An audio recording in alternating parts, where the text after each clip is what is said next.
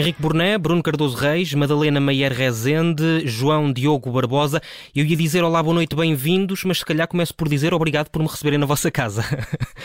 vamos uh, analisar estas,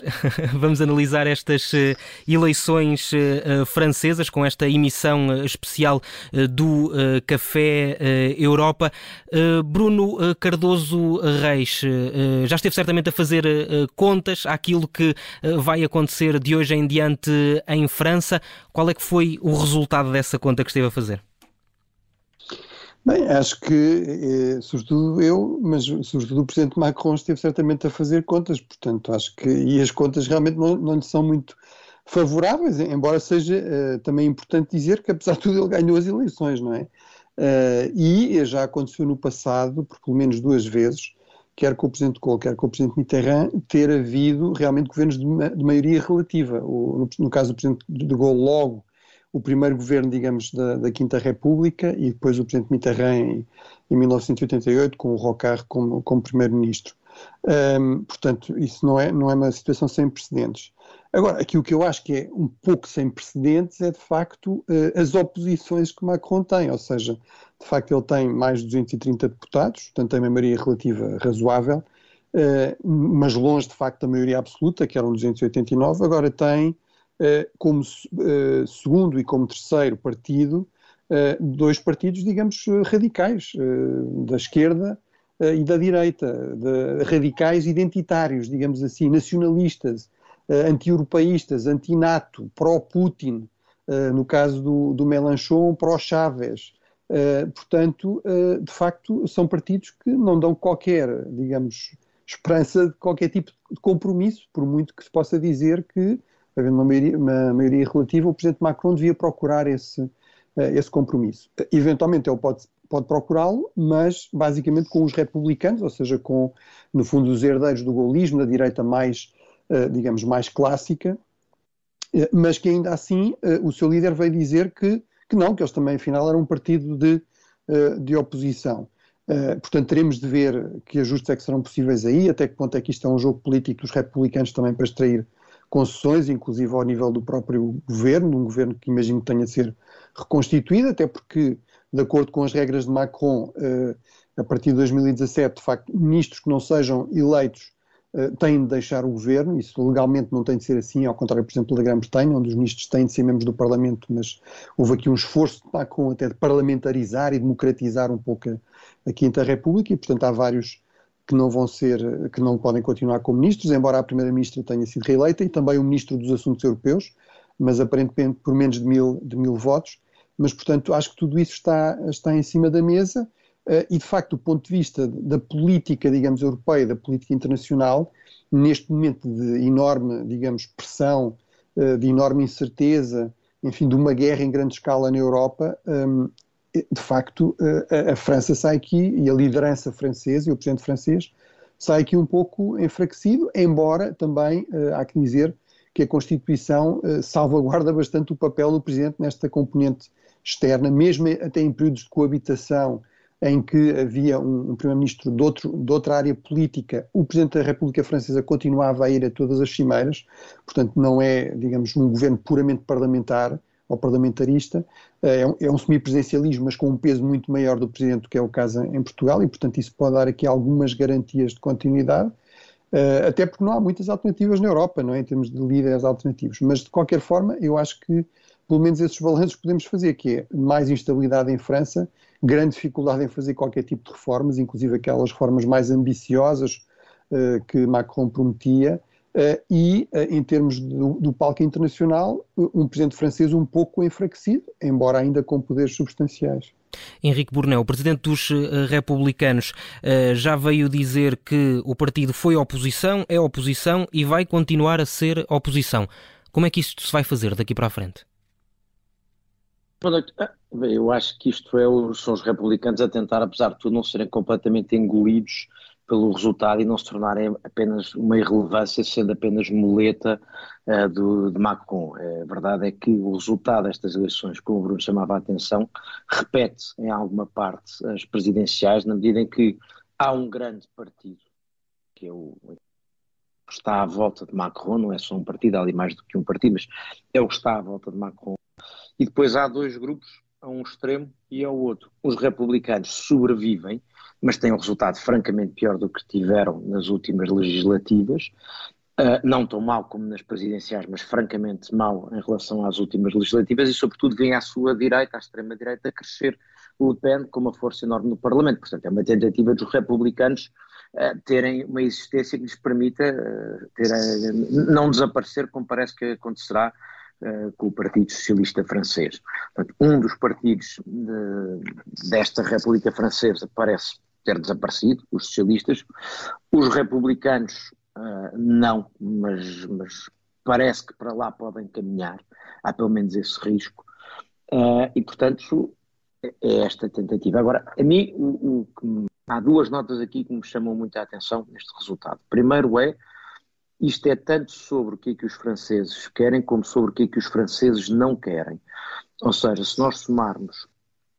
o, o que tem uh, Mélenchon, o que dizem Mélenchon e, os seus, e o seu grupo, e o que diz Le Pen e o seu grupo, nós base, e por outro lado, Macron, eu diria que isto foi sobretudo um, um voto contra algumas ideias de reforma, por muito que custe, a verdade é que Macron é, é, para os padrões franceses, um presidente reformista, mais até do que outros que se apresentaram como tendo vontade de o ser. E eu diria que os franceses não rejeitaram completamente este presidente, uh, porque ele ganha, uh, e tem, e apesar de tudo, estes dois grupos não têm a maioria, mas uh, os franceses, uma grande parte dos franceses, não quer, estas, não quer reformas, não quer mudar o seu modo de vida. Isto é um primeiro ponto.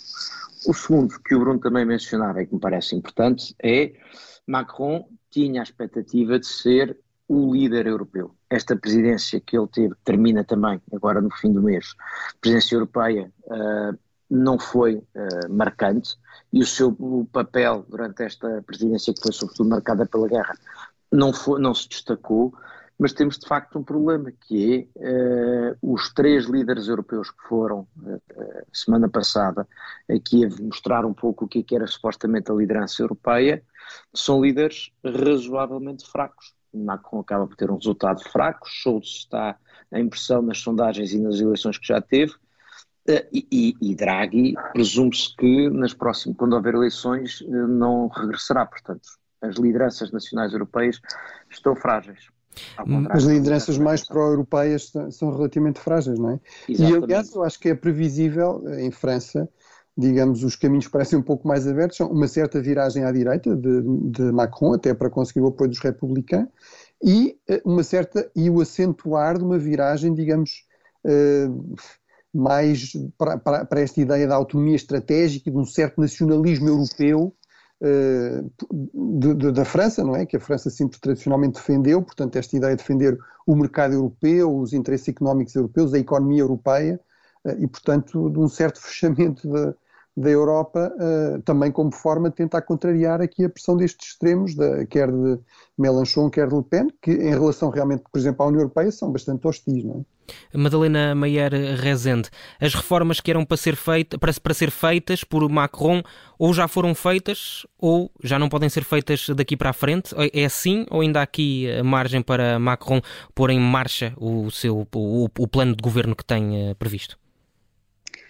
Eu parece-me que esta, estes resultados querem dizer que vai ser muito difícil governar a França nestes próximos uh, cinco anos. Ou seja, que de facto uh, enfim, que vai ser difícil encontrar uh, fórmulas de entendimento com os republicanos uh, por parte de, de, de, enfim, da minoria de Macron, que de facto a esquerda se tornou, a partir deste momento, com um centro de gravidade muito mais à esquerda do, do que era, portanto, com uma, uma oposição muito mais uh, dura em relação a Macron, uh, e, e, aqui realmente esta, esta clara. Uh, este claro aprofundamento das raízes da direita nacionalista com, com, um projeto que é claramente muito relevante para uma parte importantíssima da, da, da, uh, dos franceses. Portanto, este centro claramente enfraquecido um, uh, ainda por cima dividido entre, entre Macron e os, e os republicanos,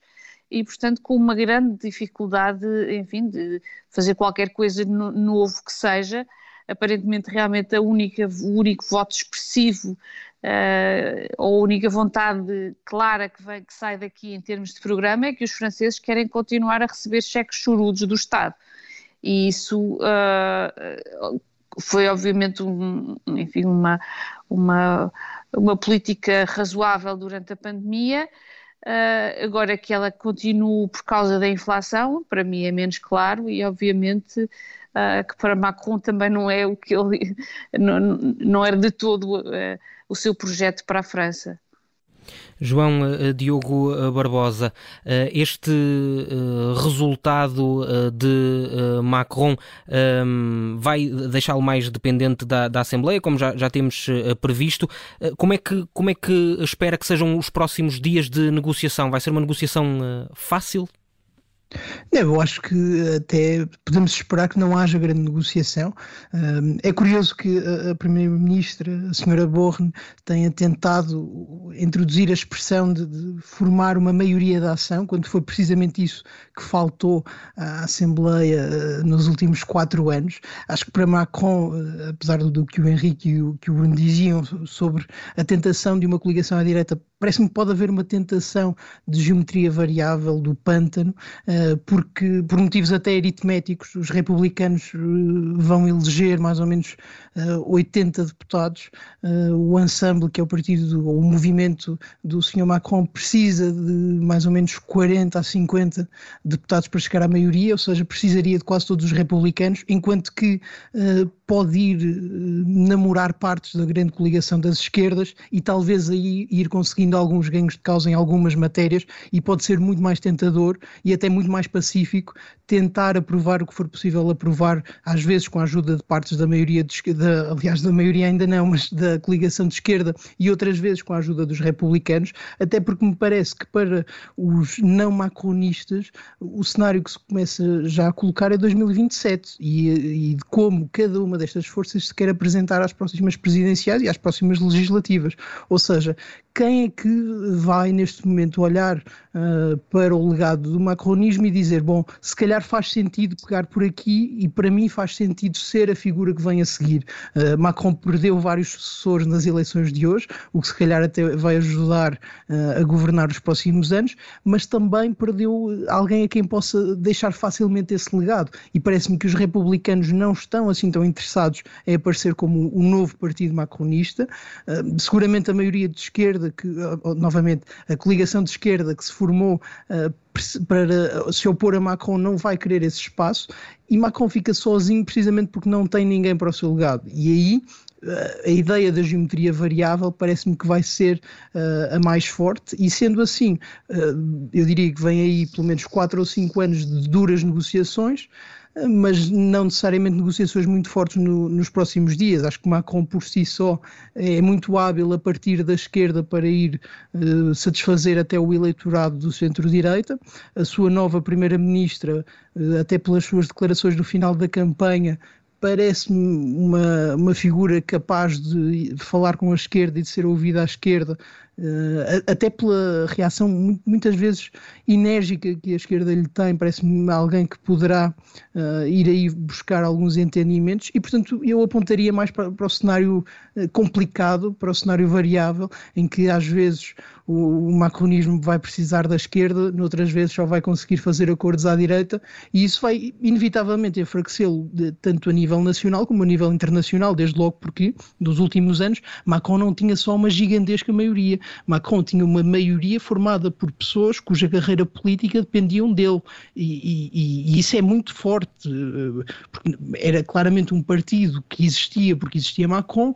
que não tinha uma oposição viva, tinha pessoas que se chateavam, mas não tinham uh, blocos que fizessem força para que o governo puxasse para um lado ou para o outro, e isso era muito confortável de governar e permitia um estilo de presidência jupiteriano, como se chegou a dizer, que agora já não vai ser possível. Uh, e Macron sempre pareceu mais interessado em apresentar uma certa forma de presidência do que apresentar uma certa forma de governo. Os franceses nunca castigaram propriamente uh, nas urnas um plano reformista, agora também nunca puderam experimentar um governo reformista depois de eleito. E acho que o que aconteceu a Macron aqui é, desde logo, um custo do contexto, isto é, eh, desde as presidenciais tudo piorou, o cenário piorou na inflação, até um bocadinho com a fadiga da guerra, parece que esta visita à Ucrânia não terá resultado bem, mas também terá pesado o facto de estes anos de governo, não de presidência, não terem tido grandes sucessos e, pelo contrário, terem tido momentos muito complicados, como por exemplo com os coletes amarelos. Acho que tudo isso pesou e Macron foi um presidente muito mais eficaz do que um governante reformista. Jean-Luc Mélenchon queria ser uh, primeiro-ministro, uh, não conseguiu nestas uh, eleições. Bruno Cardoso Reis, o líder hum. desta geringonça de esquerda, sobrevive a este resultado? Eu acho que ele está completamente convencido, não só que sobrevive, mas que prospera, quer dizer, e é por isso que eu vejo com ceticismo eh, esta ideia de que poderá haver aqui espaço para acordos à esquerda. Não estou muito a ver espaço para dissidentes dentro desta nova coligação dominada por Mélenchon, ou seja, os socialistas moderados não aderiram propriamente, ou se aderiram tiveram de mudar completamente o discurso, uh, e, mais a, vantagem que Macron teria em chegar a acordos à esquerda seria, no fundo, evitar também uma grande contestação social, eh, sindical nas ruas. Eh, ora, isso não se consegue ir buscando uns quantos dissidentes que serão eh, logo apresentados como traidores por um movimento que é basicamente um movimento leninista, não é? O Melanchon era um antigo trotskista, mas que nunca realmente deixou de o ser, mesmo quando estava no, no, no, PS, no Partido Socialista, e quer dizer, todo o seu discurso, o discurso de hoje era ele disse basicamente o, o Mélenchon, o, o, Macron, peço desculpa, foi completamente derrotado. Uh, quer dizer, apesar de tudo, vamos lá ver, o Macron tem uma maioria relativa, não, tem, não está em minoria no Parlamento, tem, tem uma maioria re, relativa, não é? E o Mélenchon teve um resultado bem pior do que o ensemble do, do Macron, não é? Mas eh, na, na, nesta imagem de partido vanguardista, não é? O que interessa não são aqui os detalhes da democracia burguesa, o que interessa é que a vanguarda está, continua a avançar e cada vez há mais povo disponível e, sobretudo, ele termina, basicamente, ou sublinha, acho que o ponto alto do seu discurso foi dizer nós somos os herdeiros da França, da verdadeira França, não é? Estes populistas são sempre os, os, os verdadeiros representantes do povo, mesmo que não ganhem eleições, nós somos os representantes do verdadeiro povo francês, que é o povo das revoltas e das revoluções, não é? Eh, o Mélenchon também é um grande fã, do, gosta de citar o Robespierre. Portanto, ou seja, acho que por aí, de facto, eh, a receita está criada não só para eh, muito pouco espaço para, para, para esta geometria variável, por exemplo, foi um pouco o que o Rocard fez uh, em 1988, um, acho que de facto não é esse o perfil destes grupos. A, a, a, Marine Le Pen até pôde fazer no seu discurso de hoje o papel um bocadinho da pessoa mais responsável, veio dizer eh, eh, nós vamos fazer uma oposição patriótica, não é? Vamos tentar ver o que é que é bom para a França. Não, não estou nada convencido que isso queira dizer algo muito melhor na prática, mas uh, pelo menos em termos de tom, até foi um tom um pouco mais, um pouco mais conciliador. E de facto é, é, é, histórico e cria enormes dificuldades em termos do futuro da França, termos, por um lado, esta, lá está esta direita, esta esquerda completamente radicalizada, que tem como modelos declarados o, o Hugo Chávez e, enfim, figuras de, desse tipo, eh, e, e, por outro lado termos uma, eh, uma direita radical que pela primeira vez tem um resultado muito expressivo nas, nas legislativas, onde todo o sistema está desenhado para lhe tornar a vida muito difícil. Passou basicamente dos 8 para os 80, ou neste caso, acho que quase para os 90 uh, deputados. E, e, portanto, de facto, também aí não parece que haja muita margem. Portanto, acho que basicamente a, alternativa é que os republicanos. Agora, apesar de tudo, em termos das implicações disto, eh, é assim: o, o, o Draghi também tem uma posição relativamente frágil em termos de política italiana. Eh, eu diria até mais frágil do que Macron, não tem sequer um partido centrista que o apoie, não é? Eh, apesar de tudo, e por falta de melhor alternativa, acaba por ser visto um pouco como uma referência a nível, a nível europeu, não é? E ter até um forte apoio externo que também lhe dá algumas vantagens a nível interno. Portanto, eu acho que um efeito paradoxal aqui eh, pode ser, eh, neste contexto, uma certa fragilidade eh, de, de, partidos mais tradicionais, de partidos mais centristas, de partidos mais europeístas. Apesar de tudo, o Macron ainda tem um resultado razoável, continua a ter poderes muito importantes como presidente. Portanto, acho que também, digamos, de algo já como derrotado em termos de, do jogo de equilíbrios ao nível da política europeia também me parece que, se, que é ser excessivamente pessimista. Ele sai mais enfraquecido do que aquilo que estava, uh, sai mais enfraquecido, obviamente, do que se tivesse aqui uma maioria estável e mais ainda uma maioria absoluta, mas eu acho que, apesar de tudo, uh, continuará certamente a ser aqui um ator importante. Agora, em termos do, da, da, da, visão a prazo, um pouco aquilo que o João Diogo estava a dizer, dos próximos, das próximas legislativas, das próximas presidenciais francesas, realmente há que, há que ser claro, ou seja, há aqui um risco crescente num número cada vez mais importante de países uh, ocidentais cada vez mais significativos. Os Estados Unidos é o exemplo maior disso, mas Itália, França, enfim, para já um pouco menos a Alemanha, mas por exemplo a Itália e a França, é muito realista. Nós vemos partidos muito radicais, da esquerda radical, da direita radical e identitária, muito anti-europeístas, anti-NATO, portanto, que basicamente põem em questão todas as grandes prioridades eh, tradicionais da política externa desses países durante muitas décadas, basicamente desde o fim da Segunda Guerra Mundial, em muitos casos, a chegarem ao poder eh, ou a terem posições de, posições de grande poder. E, portanto, num contexto internacional de conflito, que aliás a Primeira-Ministra, nomeada por Macron, veio referir, não é? De, de, conflito, de crise económica, etc. De facto, isto é um fator adicional muito sério de incerteza. Uma coisa é termos, apesar de tudo, um Ocidente coeso, com prioridades claras, é conseguir criar aqui grandes coligações para enfrentar esses desafios, como por exemplo a invasão da Ucrânia. Outra coisa é isso ser cada vez mais difícil ou mesmo impossível.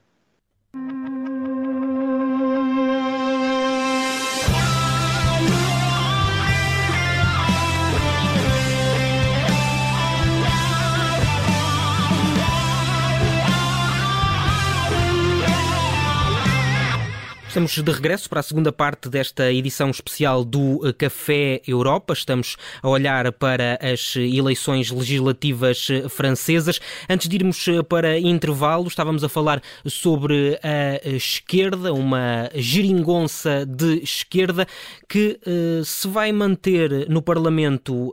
intacta ou vai começar a perder peças, Henrique Brunet? Eh, eu, eu, diria que o que me preocupa mais, uh, para além do Parlamento, é se isto é o Parlamento, imagine-se a rua. Porque é uma tradição francesa de que uh, uma grande parte da política é feita na rua. Uh, isso, mesmo que isto se possa desfazer um pouco, este grupo é bastante complexo, olhando para o programa, por exemplo, do NUPES, que é como se chama esta, este grupo à volta de Mélenchon, há partes, há capítulos do programa que diz, por exemplo, o Partido Comunista esta parte não concorda. Portanto, há, há uns avisos já à navegação de que eles não estarão sempre de acordo. Agora, se olharmos para o programa, aquilo é um cruzamento de as ideias mais revolucionárias, uh, típicas de partidos revolucionários dos anos 60 e 70, uh, eh, o que diz sobre, por exemplo, a dívida, ou o que é que se espera que o Banco Central Europeu faça, que diz que quer que parte da dívida pública francesa seja transformada em, pelo Banco Central Europeu em dívida perpétua à taxa zero, portanto, coisas deste género com um grau de viabilidade nulo. Uh, Agora, o que eu digo é, se isto é o Parlamento, imagine-se a rua, porque a tradição francesa, como eu dizia, é muito de rua. Portanto, a mim, aqui de facto, o que me preocupa mais é que é evidente que o presidente francês tem aí, não tem grandes poderes uh, e uh, não tem que governar todos os dias na Assembleia e, como temos dito, parece-me que, apesar de tudo, em muitas coisas, os republicanos poderão estar de acordo. Não me parece impossível, parece-me de facto mais difícil ir buscar apoio uh, à, à extrema-esquerda e à extrema-direita. O problema que eu vejo aqui é que,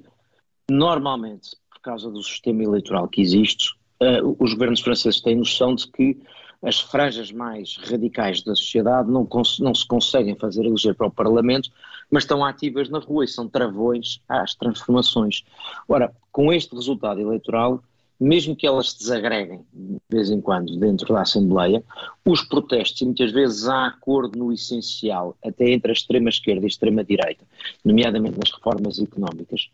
uh, os protestos na rua que tornam pouco viáveis uh, uh, as, as, reformas vão ser enormes. Se nós pensarmos na questão do, no, nos coletes amarelos,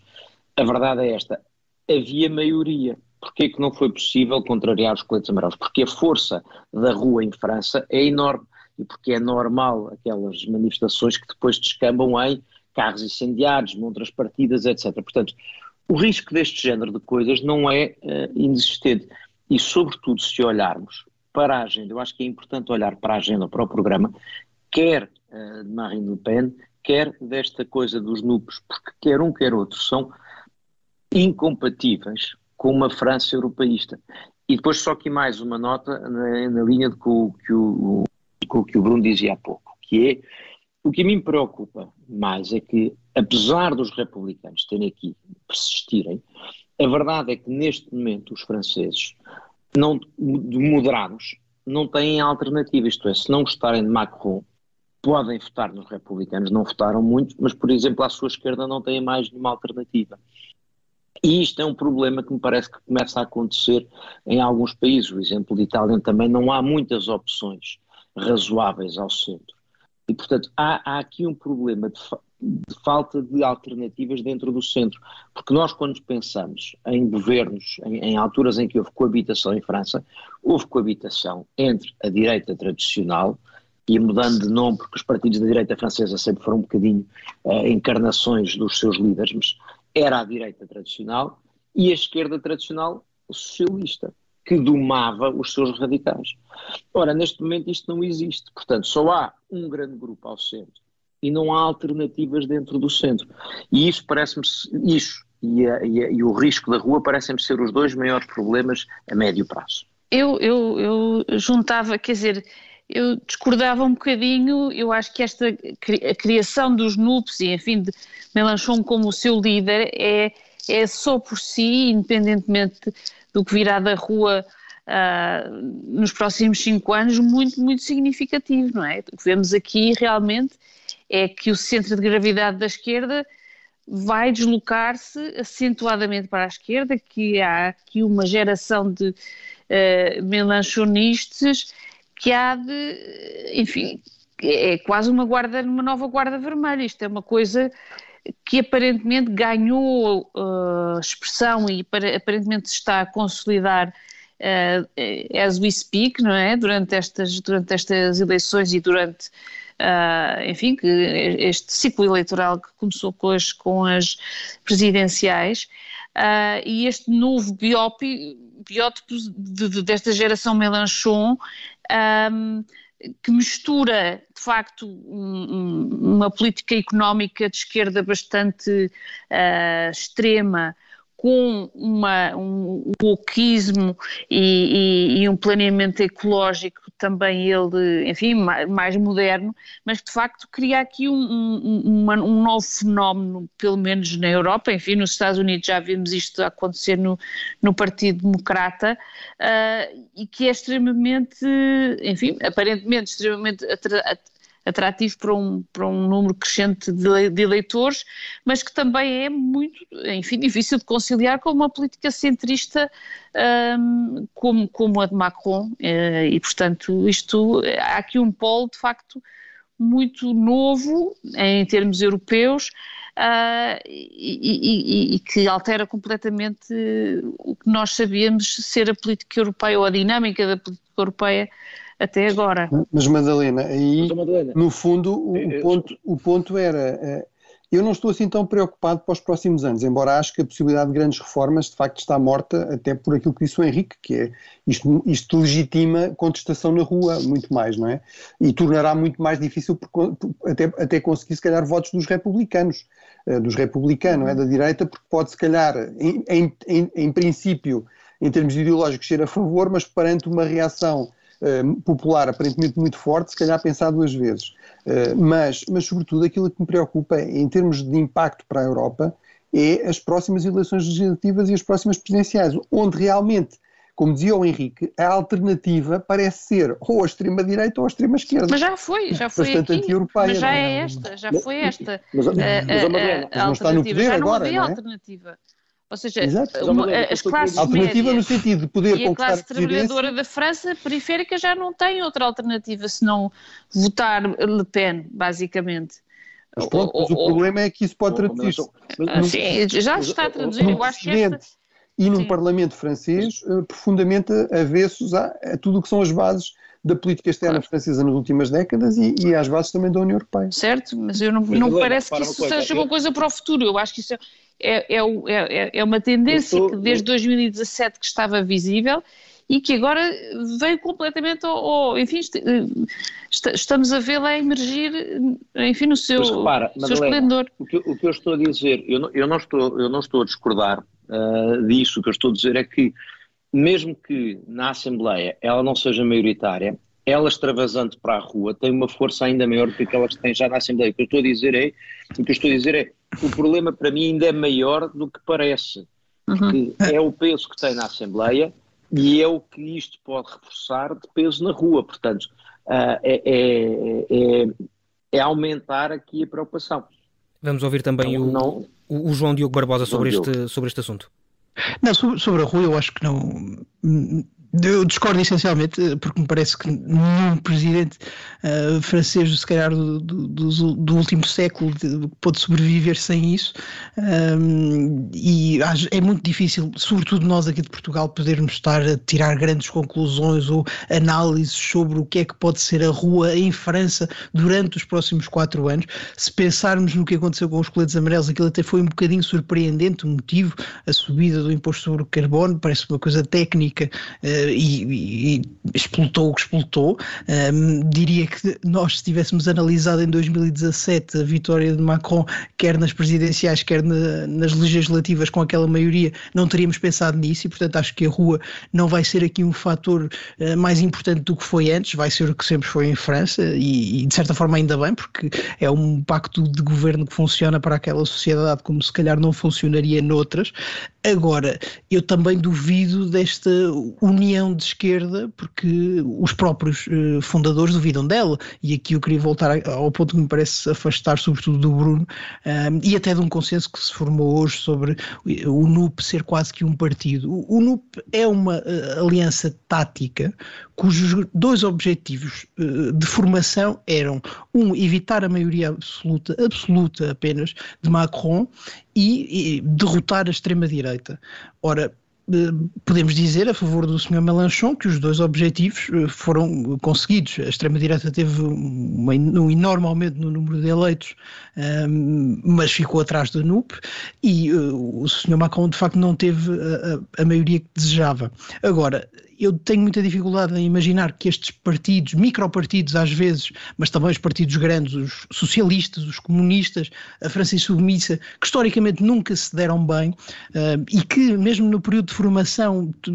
a NUP teve grande controvérsia dentro da esquerda francesa porque lá está, é gente que historicamente não gosta uh, de quem está ao lado e portanto tinha muita dificuldade em conceber que uh, fossem coligados a eleições e que até no melhor cenário pudessem propor um primeiro-ministro comum. Eh, todos esses pontos foram muito controversos e eu acho que ver a NUP como uma, uma coligação, uma antecâmara para um partido uh, ou até como uma aliança estável é otimista para o que sabemos agora e acho que se o caminho fosse esse, a própria coligação ia perder força. Um, e portanto a partir daí eu acho que é possível fomentar a dissidência, uh, como é possível fomentar a dissidência nos republicanos, como até é possível fomentar a, a, a dissidência na União Nacional acho é que eh, a política francesa se arrisca a tornar um bocadinho italiana. Falamos aqui muito do Sr. Draghi, mas a verdade é que não se trata apenas de haver uma alternativa ao centro, trata-se de haver uma alternativa de um partido que possa governar. Macron tenha muitas qualidades, que certamente tem, não é um partido. Uh, foi um partido em 2017, mas já não é. E quando Macron não estiver, uh, para além destes cinco anos que vão ser muito difíceis, o, o, editorial do, do, Figaro dizia que Macron se arriscava a ter um, um mandato que era um nado morto. Uh, em 2027 vai ser ainda pior, porque mais do que uma alternativa a Macron, não há uma alternativa. O, o, sucessor de Macron vai ser alguém que vai criar um novo movimento, que vai aproveitar o movimento que, que já existe, vai ser alguém que vem dos republicanos e que vai partir da direita para ir buscar o eleitorado Macron à esquerda, porque me parece que de facto, a alternativa que existe uh, é a alternativa dos republicanos, que são mais fortes nas eleições não presidenciais do que nas restantes, e isso viu-se hoje outra vez, apesar de, dos republicanos, e isto foi muito engraçado, uh, perderam mais ou menos metade do seu grupo parlamentar e, e, mesmo assim vieram dizer que tiveram uma grande vitória, é um bocadinho comunista da parte deles, mas são os republicanos a, a uhum. grande alternativa que existe ao centro, porque lá está, o PS fragmentou-se, o PS não gostou nada desta ideia da NUP, apesar da maioria ter votado a favor dela, eh, a, a, oposição que houve interna foi muito forte e provocou algumas dissidências e eu tenho dificuldades em ver sobretudo o PS a, a ficar aqui e se ficar parece-me que o caminho será a dissolução. Agora, esta esquerda que existe não é a União Nacional, não é um protopartido e se a partir daqui se tentar formar um partido, parece-me que mesmo assim se vão formar uh, 10 partidos ao lado, porque nenhum deles vai concordar. Bruno Cardoso uh, Reis, uh, vamos entrar na nossa ronda final e uh, gostava de falar sobre uh, as, as, implicações uh, que estas eleições podem ter na definição da política europeia de França e até na definição da política internacional. Vamos deixar de ver Macron tão ativo na guerra da Ucrânia, por exemplo? Bem, eh, eu acho que de facto, nesse aspecto concordo com o Jundeu, que é, muita coisa pode mudar nestes anos e inclusive não, eu não excluo que, que, que, haja aqui, até pelo seu, pela, sua natureza um pouco compósita, haja espaço dentro do macronismo ou deste centrismo ou mais centro-esquerda para surgir uma alternativa interessante que tenha hipóteses de, de vitória no futuro ou que haja novas recomposições à esquerda, embora aí estou mais com a com a Madalena quando diz que, de facto, me parece que há também aqui um efeito geracional, ou seja, se nós ouvimos muitos destes novos deputados da NUPES, realmente não me parece que eles estejam prontos a reformar-se, estão agora a começar a sua carreira política e estão muito alinhados com, com as ideias mais radicais de, de Mélenchon. Vamos à política externa. Eu acho que, eu acho que o Macron, uh, uh, no fundo, corre o risco de se ocupar mais com a política interna, ou seja, ter um governo mais instável, eh, e, portanto, nesse sentido, ter um pouco menos de margem de manobra, menos tempo para se dedicar eh, aos, às questões externas, eh, pode acontecer que, precisamente porque está tão bloqueado internamente, e isso não, não é inédito na Quinta República Francesa, que o Presidente até se volte mais para as questões externas, onde, apesar de tudo, lá está, tem mais poderes, mais poderes reservados, e, e onde tem mais autonomia, é assim porreira em todo lado e é assim também eh, no caso francês, ainda mais por força desta Pode não ter outro remédio. da República, sim. Em relação a, Agora, eu acho que há aqui de facto uma tendência geral eh, que, que, se verifica em França, que se verifica noutros países, nos Estados Unidos é sempre o mais comentado, de facto uma crescente polarização, de muita insatisfação de muita gente eh, com a forma como o sistema funciona, de, da vontade de, de núcleos significativos do, do, eleitorado mudar completamente as coisas, uma, uma, uma política muito menos orgânica, quer dizer, nós já não temos o peso, e a França é um exemplo também disso, o peso que tinha a Igreja Católica no, no, passado, ou que tinha os sindicatos, que eram um bocadinho, eh, digamos, eh, formas quase que paralelas, mas alternativas de enquadramento das pessoas, com locais, digamos, de reunião frequente, de encontro frequente, de enquadramento, de, de socialização, etc. Portanto, criando grandes fidelidades partidárias depois como consequência disso, que duravam ao longo de uma vida. Isso cada vez menos é assim. Portanto, temos uma política muito mais imprevisível e isso dificulta também uh, uh, chegar-se, digamos, a acordos, a compromissos, manter alianças tradicionais. E, portanto, tudo isso reforça esta tendência um mundo mais instável, mais, in, mais imprevisível, com mais incerteza. E, e, portanto, e aí, de facto, não é apenas por efeito dos choques externos, não é apenas por efeito da invasão russa da Ucrânia ou da ascensão da China, é também porque mesmo no interior do Ocidente dos países ocidentais da União Europeia, há de facto mudanças uh, muito grandes e um grande nível de insatisfação que torna as coisas mais imprevisíveis. Henrique Burnet, também sobre esta questão da política externa francesa. Na política externa francesa e europeia, eu diria que Macron pode ter uh, vontade de marcar precisamente aquilo que o Bruno há pouco dizia e tentar, no fundo, fazer uma Europa mais uh, fechada fechada para si, mais aquela ideia da tal soberania europeia e da autonomia estratégica europeia, como forma até de responder a esta, a esta visão, esta pressão interna que é proteccionista, nacionalista. Mas isso, na verdade, foi o caminho que Macron já tinha tentado, sem grande sucesso, eh, ou sem que, sem que isso tivesse dado um bom resultado eleitoral. Por outro lado, a mim parece-me que nos últimos tempos uh, a liderança da União Europeia não está nos Estados-membros, não tem estado nos Estados-membros, menos ainda no governo dos Estados-membros, uh, onde habitualmente costuma estar. E a verdade é que é óbvio que uh, a ida de Macron, Draghi e Schulz, que foi um sinal de que ia ser aprovada a proposta da Comissão para um, o caminho para a adesão da Ucrânia, mas a verdade é que todos percebemos que todos sentimos que estes líderes foram arrastados e, portanto, aquilo que me parece é que a nível internacional, ou se quisermos primeiro a nível europeu, não parece que, a, que estas lideranças tenham saído daqui reforçadas dos últimos tempos, seja esta francesa, seja o que, tem passado, o que se tem passado na Alemanha, estejam reforçadas para liderar a Europa. E há aqui uma questão. Macron tinha terminado a conferência sobre o futuro da Europa muito entusiasmado com a ideia de alterar os tratados inclusivamente eventualmente ir a referendos. Bom, eu espero que tenha o bom senso de não, não, não se proporem fazer referendos sobre o que quer que seja em termos europeus nos próximos tempos, porque de facto foi em França que chumbou o, o tratado constitucional, eu diria felizmente, uh, mas acho que qualquer tentativa agora, quando a Europa até está numa fase em que as pessoas acham que vale, que é útil, pôr a referendos uh, a Europa em França parece-me que pode ser uh, uma péssima ideia, portanto acho que isso enfraquece. Portanto, ah, vejo aqui uhum. alguma fragilidade de França neste, neste processo. Madalena Meyer Rezende também sobre esta questão da política externa francesa. Bom, eu acho que a primeira coisa a dizer é que Macron, fosse ele, enfim, por que razão fosse, com esta ida à Ucrânia, a Kiev, esta semana, mesmo antes das eleições,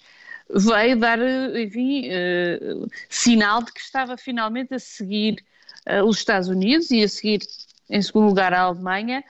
uh, na, na, política fundamental que vai ditar, obviamente, os destinos europeus e ocidentais, mas enfim, na Europa de forma crucial, que é como é que, se, enfim, os Estados europeus e a União, e a União Europeia e as instituições europeias respondem à guerra na Ucrânia. É este, este compromisso que, que vai reverter aquilo que a 9 de maio Macron tinha proposto como uma comunidade política europeia, que era uma, enfim, uma, uh, uma substituição à adesão, ou mesmo a, a, que a Ucrânia se tornasse país candidato, demonstra que Macron veio dar três passos atrás e reconhecer que, que a sua posição não seria uh, sustentável uh, e, e sequer que a política francesa uh, em relação à Rússia e em relação à guerra na Ucrânia estivesse a ter bons resultados, uh, não só para ele pessoalmente, mas enfim que toda a estratégia estaria eventualmente a ser mal concebida.